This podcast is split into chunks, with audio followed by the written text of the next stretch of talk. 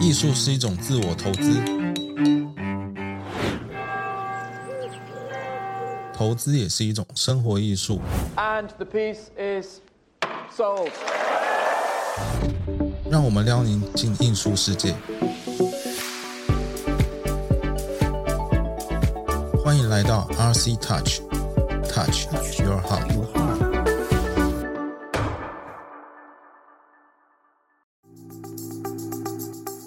大家好，我是林维，对艺术圈懵懂知的小菜鸡。我是阿吉，我是艺术圈的小小收藏家。我是背包哥，我是艺术圈的资深玩家。哎呦，好啊，那今天的节目呢，跟大家讲非常的有趣哦，因为以我这个小白来讲，我看这节目的这个主题呢，就是让大家可以知道要怎么踏入到艺术圈哦。那所以今天会环绕的一个主题的重点，就是在跟大家分享，就是我们要怎么跨进艺术收藏这个领域哦。那我先分享一下我现在目前的一个现况好了。我现在的现况就是属于在外面还在观望的一个过程哦，因为我跟阿吉这样子大概认识的也快一年的时间哦，所以我常常也会去看他的艺术收藏品，那我就会常常会问他很多很简单的问题，对，然后这些简单的问题呢，就是属于那一种，我靠，到底买艺术品要不要花很多钱啊？那你们都是怎么挑这些艺术家啊？然后一些艺术品买回来之后要等多久才会增值？基本上我就是一直问这种很状况外的问题，那阿吉也会一直跟我分享啊。基本上呢，今天呢，我们比较想要探讨的就是，像我就是因为被阿吉撩进来，我才会想要好奇进来看看，说这个艺术品要怎么去让它有增值的空间，然后或者是要用什么样的投资眼光去挑选对的艺术品，这样以后才会有方法来去做一个投资哈。让阿吉这边分享一下，就是你当时是怎么进入到这个艺术圈的？我记得好像跟你的家人是有关系的，对吧？啊，对对对，呃，其实我家小时候是三代同堂，家里小时候就墙上就挂着几幅画，其实我都不以为意，就是从头到尾那个对我来讲都是装饰品，就每个人家里可能多少都会挂那种装饰画。到爷爷过世，然后要搬离那个三代同堂大家庭以后，搬到比较像符合现代的这种居家环境，比较现代一点的这种大楼的时候，我爸就跟我说说，哎、家里墙上这个好像是名画，然后我就嗯，我不懂这是什么是名画，因为它是几幅水墨，然后也有几幅对联，就是字画，我就开始查。那因为那个字都写得很草，我都看不懂。找人家有在研究字画的嘛，我问他说：“哎、这个是谁？”然后他说：“哎、是普如。”那我就去查普如是谁。然后后来查到普心瑜，就是末代的那个皇室的那个，他们后来到台湾，普信宇跟那个溥仪有什么关系啊？哦，他们是兄弟。哦，原来是兄弟关系他们是末代皇帝的竞争者，哦。哎，对对对对对，原来他们还是个书画家哎。哎，对对对，然后我就开始去做这些功课。那所谓的功课就是普星宇他那时候为什么来台湾，在台湾以后后来在干嘛？好像有在师大教书，就也有开班授课。那才知道我爷爷那时候就是为了捧场，他可能开画展之类的，然后去捧场，就买了五幅画。那那五幅就分别挂在我家里面各个角落的五幅画，这样。结果就真的认识到这个。后来我也发现说，哎、就是他的作品，其实在拍卖公司有拍卖的记录，就我完全不知道啊，我连那个拍卖那后面几个零我都没有算过。总之，我就是从来不知道这拍卖这种事情。但家里这些东西要处理啊，那处理以后就真的就是像个小白痴一样，就跑去问拍卖公司说：“哎、你这个可不可以这样收啊？干嘛？”就帮我们处理，因为我们真的不懂。挂在家里墙上三十几年，那个画从墙上拿下来的时候，只有画的那一块是白的，其他墙壁上面都是黄的，非常老，就真的是挂在上面三十几年。拍卖公司也很厉害哦，他们说：“哎、这个确定是真迹什么的，这样，然后就愿意收去拍卖，签了一个契约。结果后来拍卖的结果，就也真的是让我蛮震惊的啦。三十几年什么通膨啊，什么什么，全部都算上去以后，哦，这个金额居然是可以获利，够搬家了。没有啦，就总之就是这样。这对我来讲很震惊，因为我爷爷当初他就是真的是捧场朋友的作品。那我就想啊，想说，哎、啊，我爷爷留的东西留了两代到我这一代来，结果在我这一代居然可以有这么大的威力，是一种生活上的积累吧，或者算是有时间复利的这种效果。我就想说，那我回头看我爷爷那时候的艺术叫做人文艺术，叫做现代艺术，但是到我们这个时代的时候，已经叫做当代艺术了，就是有一个定义上的划分。所以我就想说，那我现在就去接触当代艺术，也许我的小孩或者我小孩的小孩，就也许会是一个家族的资产。所以我就开始从当代艺术切入，然后去研究当代艺术家。那也是从拍卖会啊，各种可能的管道或艺廊，研究各个艺术家，然后去变成我自己的功课，再去找出，哎，我到底自己喜欢什么。而且我听了阿吉这个故事的时候，我真的超励志的，就觉得说，哇，原来小白有天也可以透过这样的方式去去做投资哦。因为以前对我来讲，我都觉得说。艺术品应该大部分都是买回去收藏吧，应该没有人要转卖吧？诶，发现阿吉这个案例特别的，就是放在那边以后也可以变成是家族的资产，这就让我也觉得很震撼。不止只有他，所以呢，我也是因为这样的原因呢，就觉得想，诶，那我也没有可能就是小资的这样的一个身份，然后也可以慢慢的去接触一些当代艺术啊，从小小的可能一两万或两三万能力范围内可以买下手的，我们也去做个研究。所以我觉得阿奇这个故事真的超励志的，给你拍拍手。没有啊，然后后来也是开始做了功课，然后就认识的人也越来越多一点，无意之中就知道了背包哥要办读书会，我就报名了。读书会都在做什么？哦，那时候是念那个一个人的收藏这本书，他是超级知名的收藏家兼写词人姚谦。姚谦，对对对，认识了背包哥。也是超猛的，我们来听听看背包哥的。我也不是一开始就这样子的，我也是一路跌跌撞撞过来的。对，会进入艺术收藏圈的领域，完全是因为我个性以及工作上的关系。我们这种人就是会比较好奇宝宝、研究型的，而且是勇于挑战型的。嗯，如果身边有点钱的话，我们就喜很喜欢去做一些很。当时是很那个时髦新兴的投资啊，比如说什么投资型保单啊、基金啊、哦黄金的投资这种东西，对不对？后来在美术馆里面看作品，然后稍微研究一点点作品，觉得好像有一些画廊也可以看得到，就去到处去晃，到处去看这样子。后来有一家画廊，原本是位在那个高雄的五十层楼里面的，叫做机场五十，他们在展那个刘奇伟的作品。那种风格觉得还蛮有趣的，就下手买了一件作品，这样子才发现，艺术的领域有这么多要研究的东西啊！原来刘奇伟的东西不只是那种水彩画的那种风格，你要看懂他的作品，你必须要研究一些文化人类学啦，哈，呃，部落的历史啊，去考究这些东西。我觉得哇哦，这个领域真的是水很深，对，可以研究的东西好多，哦，每个人。放松的那种方式不太一样。那有些人很喜欢喝酒、看电影或做什么的。其实我也喜欢去研究这些东西。然后我们慢慢研究，慢慢研究。其实一开始也买错很多东西，是因为大概三五年之后，然后有一个很好的引导人留学回来的，告诉我。艺术应该要怎么样去收藏，怎么样去看这些东西？那我才慢慢的呃有点领悟了。原来收藏艺术品，你必须要先了解你自己。以我自己为例，我自己认为我是一个极简的人，我就会去收藏呃比较关于极简艺术这方面的东西，而且不会被这种表象的极简给欺骗。你必须要是那种精神性非常强的极简艺术。那极简艺术这方面的研究也非常非常的有很多可以研究研究的东西，深度这种深度的东西是没办法用言语表达的，所以背包哥刚刚想很久没办法把它给讲出来，就是这样。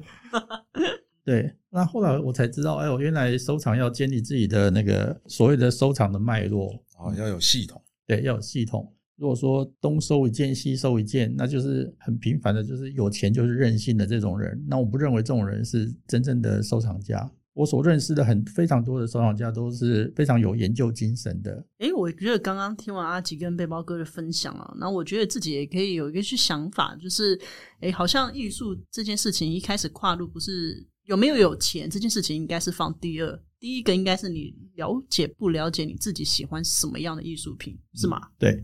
然后再来就是还有另外一个就是系统性啊，因为我觉得我觉得这有点像女生一开始在啊，比如说从高中要变大学，大学要出社会的时候，常常还不知道自己的型是什么，所以我们会去买很多的衣服啊，去跟随流行啊，现在流行什么就穿什么，或者流行什么发型就去剪什么发型。但到最后慢慢能找出自己的个性的时候，你才发现啊，原来你不喜欢穿高跟鞋。然后哦，原来你喜欢的是短头发而不是长头发，好像就找出一个你自己的一个型出来之后，你就变得比较自在了。哎，好像可以这样类比，对哈，蛮屌的。就是你慢慢的就是找到你自己的个性，然后这样子你才可以在你喜欢的那个艺术的风格里面去钻研，而不是什么都呃有钱就是买。刚刚像背包哥这样就是这样说。哎，我喜欢这个东西，看起来有钱，那我就去买。然后我喜欢这个东西，我就去买。那你真就就是一个暴发户的心态。嗯，那其实这样，你要说你去欣赏艺术，我觉得可能还是有点距离。那如果你不是把它当做商品，而是当做它是你一种你在训练自己的艺术眼光，然后外加你也在锻炼自己的投资的远见。好像这也是会比较像是背包跟刚刚所讲的这件事情，对吧？那我想要问一下阿吉哦，就是你自己如果想要给小白，就是一个从什么都不知道到跨进去，你会怎么建议他去认识艺术品跟认识艺术家？因为对我们来讲，艺术家很难去触碰，甚至也不知道这个人到底是创作好玩的，还是他真的是有一个潜力的艺术价值？你会怎么去判断？像我的话，我知道我就比较市侩一点，嗯什么都不懂的时候，我会从拍卖会开始先看当红的艺术家到底有谁。那那些当红的艺术家为什么当红？因为我觉得他们会红，一定都是有理由的。那试着去找出这些原因，那要怎么找？可能要从艺术史里面去找。就也许我们现在这个时代找出一个特色出来，我觉得我这样子的方式去找，可能在比较市侩的里面，稍微是有一点点有逻辑的啦。那像我就觉得背包哥很厉害的是，他是打从心底喜欢这个艺术啊，是很纯粹的。不是说一定要拍卖会要喊出多少钱，然后干嘛的这种，不是不是，他是真的是纯粹的喜欢这样，所以我觉得他是超越我们现在这种几年几年，就是你去讲投资的话，也会分短中长期嘛。像我觉得背包哥他就可能就是专注在长期的，有一个战术的术语叫做一点突破，全面扩张。我的建议是说，我们可以先从某一个你喜欢的艺术家，然后开始下手去研究他的表现的主题、他的美彩、他的各种作画的方式，再借由他的引导，他每三年、五年的每一种每一个系列，带带领你去慢慢的成长，然后可以学到很多艺术方面的。我觉得艺术家他是用想象力。在带领着我们去成长的。诶，那我想问一下背包哥，你刚刚讲说我们可以先从一些艺术家的一些美彩去探索跟去认识。那比如说像我好了，我自己本身又不画画，那关于到底下次用广告颜料还是用水彩，我真的也看不太出来。那我要怎么样开始去练习？我看这些艺术品，它里面的一些复合式美彩，或者是它的一些创作的特色，真的是多看就会知道吗？还是有什么 paper 你没有告诉我们？美彩这种东西太多了啦，对。那技术方面，我觉得只是一个艺术家的基本功而已。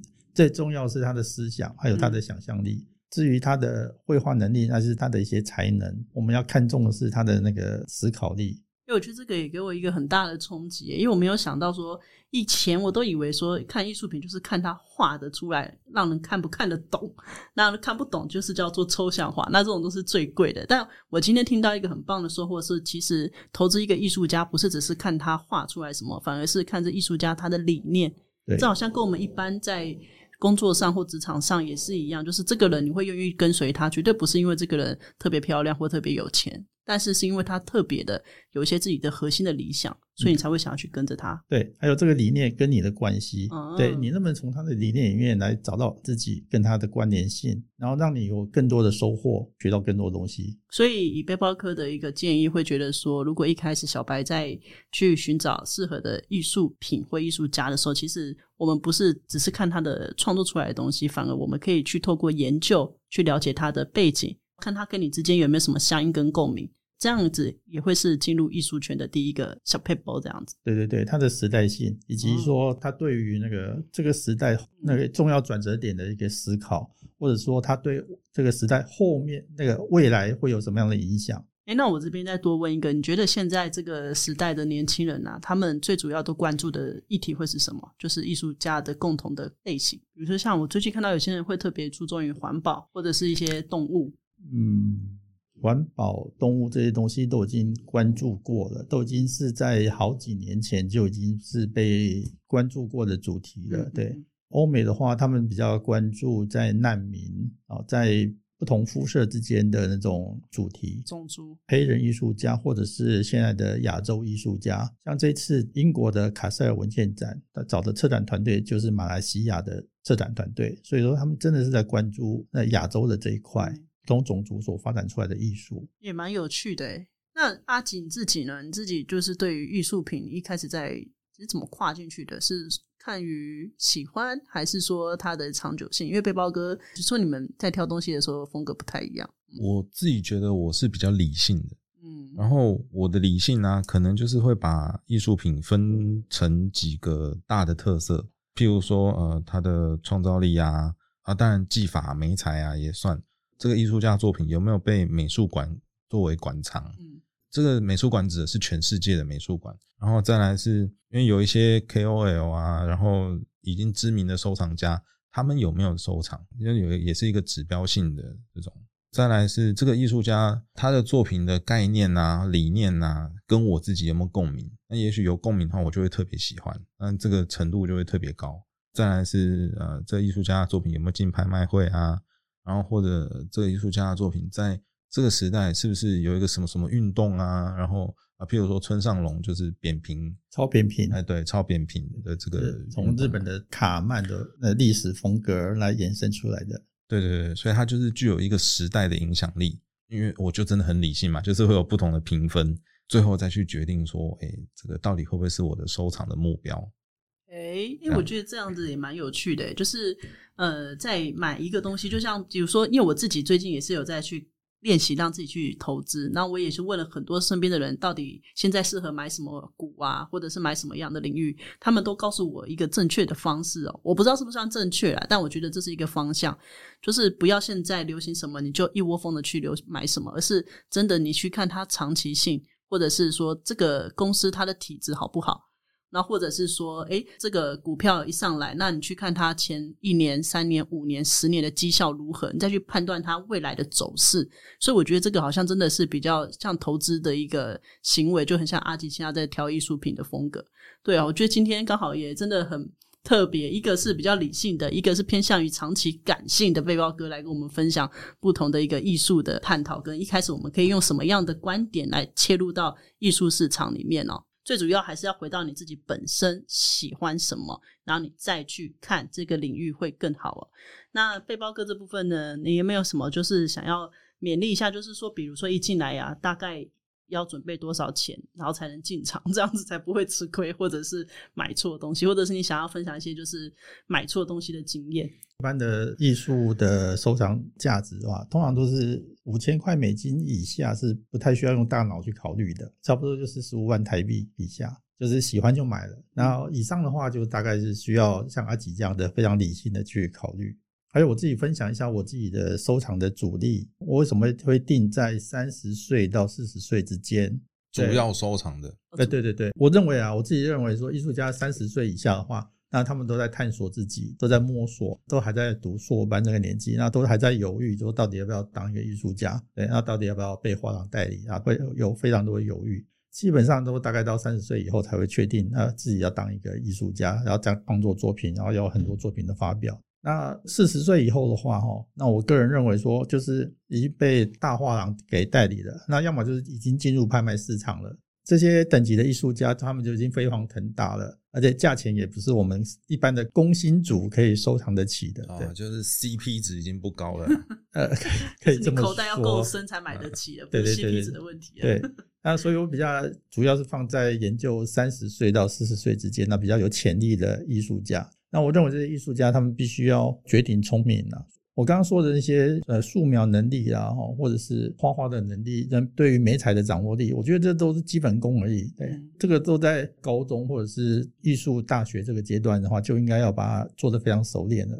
所以主要是要绝顶聪明，然后他的作品才能不断的去发展啊，去变化啊，才能去带领我们进入到更广阔的想象力的空间跟世界。这样我可以这样反问一下吗？就是说，艺术家他不是只是应该单纯的会画画，听起来他是一个也要感受力很强，比如来讲，就社会经验也要很丰富，然后有体验过不同的一些生活的，比如说呃遭受过一些其他的事情，所以他情绪的感受力会更强，他在创作的时候他爆发力会比较强，应该这样讲嘛？对对对，艺术家他一定是那个情感非常丰富，从他的创作作品里面来看到我们自己的部分。很像在看书诶，其实有时候你在看书，你会觉得这个作者跟你有共鸣，也是因为他的过去的某些经历跟你是产生关系的，所以你会特别喜欢这个作者。那艺术品好像也是这样。对对对，嗯，很有趣诶。啊，那阿吉诶，你你你在在看这样子的艺术共鸣的话，你会觉得哪一种艺术家的想法会跟你比较相应？其实我也是诶，大概就是收藏我这个年纪的艺术家的作品。是什么年纪？大家不知道啊。我我我就是大概四十岁左右这样子，那我就会收藏，也是三十到四十这个区间了。主要是因为日本有一个很厉害的收藏家，叫宫津大辅，宫殿的宫啊，嗯嗯，宫津大辅，生津止渴的金，宫津大辅。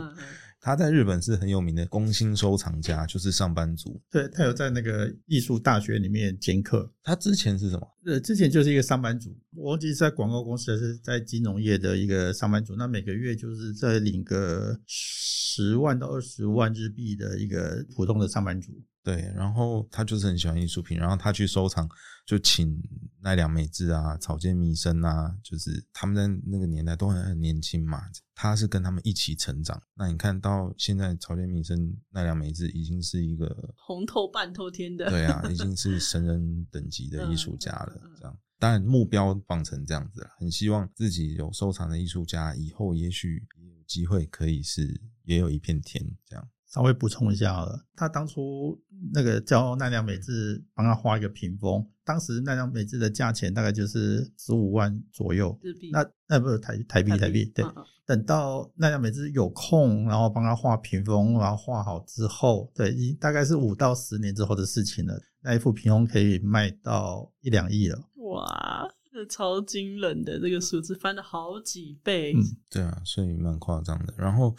除了金额夸张以外，我觉得那个意义也蛮不错的。但是你们自己这样去看艺术品啊，你自己会觉得艺术家可能在探讨什么样主题，或是有什么样的感情表现，是跟你会比较有呼应的？像我最近很喜欢一个艺术家，日本艺术家叫金金井，今天的金，然后也是生津止渴的金，风景的景，金金景，它的概念就是。跟植物啊，自然环境，因为他他是日本人哦，但是他在印尼生活，他的作品又有新时代，像我们现在比较常用 Photoshop 啊、网页啊、资讯的这种东西，互相叠加以后，他是用传统的油画去表达出来的，所以你看他的作品是层次非常多。但是他又有一个主轴要表达的事情，然后我就觉得不是太具象，但是又很丰富。我最近超喜欢那个的他的作品，因为我记得阿吉他，因为他本身也是非常喜欢植物的，所以感觉真的好像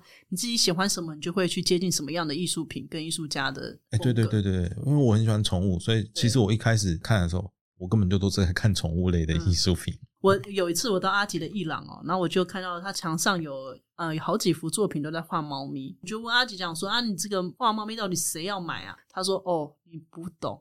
喜欢猫咪的人就会买，我真的说 哇，原来还是有市场的，所以我觉得这个也是让我觉得蛮有趣的。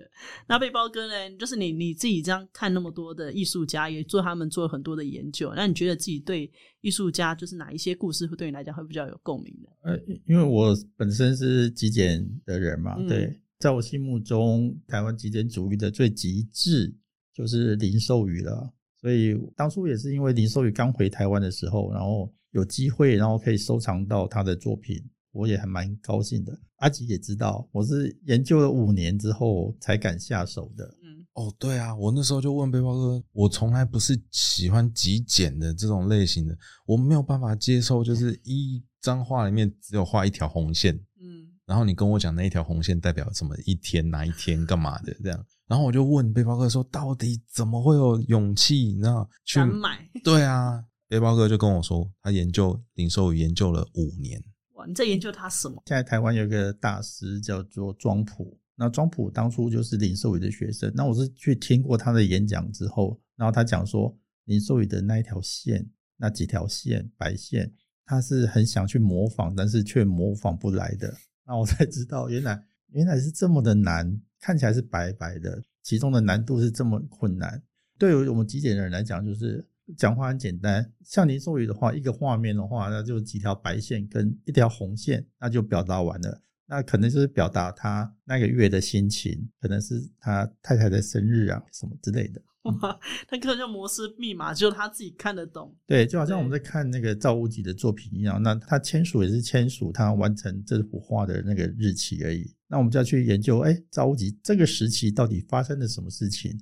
是他离婚了呢，还是说他又有新的女朋友？对，那为什么画风会这么的这么样的不一样？这个都需要去研究的。真的喜欢艺术品，然后会去做研究的人，其实也是会对艺术家有部分来讲，也是蛮好奇他的生活是什么样的面貌。对，比如说他现在这段时间，哎，是不是小孩子刚生出来啊？所以他画的东西特别的童趣。对，然后或者是说，哎，怎么最近这边那么黑暗啊？他那时候可能家里面面临了什么样的困难？所以那种艺术品的感受，你可以知道这个画的背后到底是什么样的意境。那真的是要很多时间锻炼出来的。哎，对啊，对啊，我我也有做功课的时候，我有做到一个艺术家叫山本麻友香，因为我观察到他二零一六、二零一七年以前的作品都比较冷色调，比较孤寂，比较云淡风轻。我觉得他是后来的作品好像变得比较甜。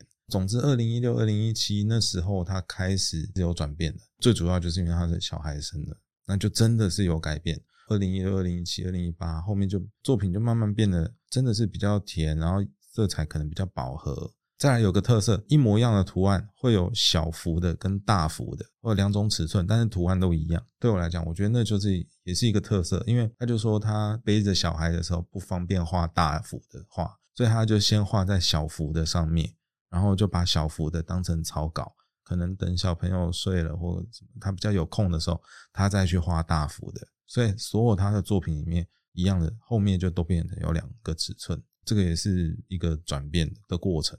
我觉得我运气很好啦，就是刚好在那个时间点看到前面，也体验到当下，然后也一直到现在。哇，真的是把艺术家当粉丝在崇拜，跟去追逐他的最新动态。哎，对啊，对啊，我是真的蛮喜欢他。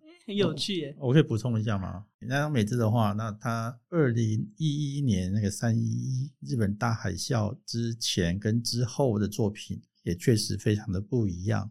之前的作品的话，他都比较内心的世界，然后充满了暴力的小女生，然后有时候嗯眼睛充满了斜眼，然后手上拿着刀子或者是笔的，就准备要去干架的样子，黑暗一点。对对，完全是他内心世界的一种反射。哎，可是三一一日本大地震之后，他突然发现那个艺术家应该要对这个社会有点贡献。那艺术家对跟这个社会的关系是什么？然后他开始一直不断的思考。然后你看他后面的作品，你会发现那个比较有那个佛像的感觉的，都画半身，然后那个眼睛就有点那个像那个佛教在看这个世界那种，变得更柔和一点。哇！哇，那我觉得今天我觉得也也是一个很大的一个收获诶，就是我一开始就是在想，像我一开始就问背包哥跟阿吉，就是是不是要准备多少钱才可以进去到这个艺术市场？但我这样听下来，我觉得总结反而是钱这个事情，呃，需要存慢慢存，存到一笔资金，这是没问题的，前提是你也要做功课，因为觉得做功课这件事情好像是很重要。像阿吉一开始在进入到艺术圈的时候，他也是因为。呃，爷爷留下来的这幅画，他也是去做功课，然后慢慢做完功课之后，才知道说啊，原来还有拍卖市场。然后再接下来就是要去有读书会，然后进入到更深的一个艺术领域，才有机会认识到背包哥。那背包哥他在选艺术品的时候，也都是会先了解这艺术家背后的一些故事跟脉络，然后才可以去看得懂一幅画里面一条红线的意义。我在想，这个应该我跟阿吉来讲，应该都要用很多的时间去岁月累积，才可以看得懂一条红线的意义啊。所以我觉得今天这样子的一个分享也蛮有趣的。所以，大家如果慢慢的对艺术，艺术圈有开始有兴趣的话，不妨你先可以问问看自己自己喜欢什么样的艺术品。也许你在一开始的时候不清楚，但我觉得没关系，就去到很多的艺廊，反正现在很多艺廊都是免费的嘛，你就进去看一看，然后就看哪些艺术品你会愿意多停留下来多看几眼。那也许就是因为这个艺术品它里面表达的内容，或者是它的画出来的创作的方式跟你是有共鸣的，那你就可以去收集说啊，原来我喜欢什么，那你再慢慢去走出你自己的一条路。说不定你有一天你也可以发现很多这种很具有潜在发展力的艺术家，然后你再去做一个艺术投资，应该也不迟吧？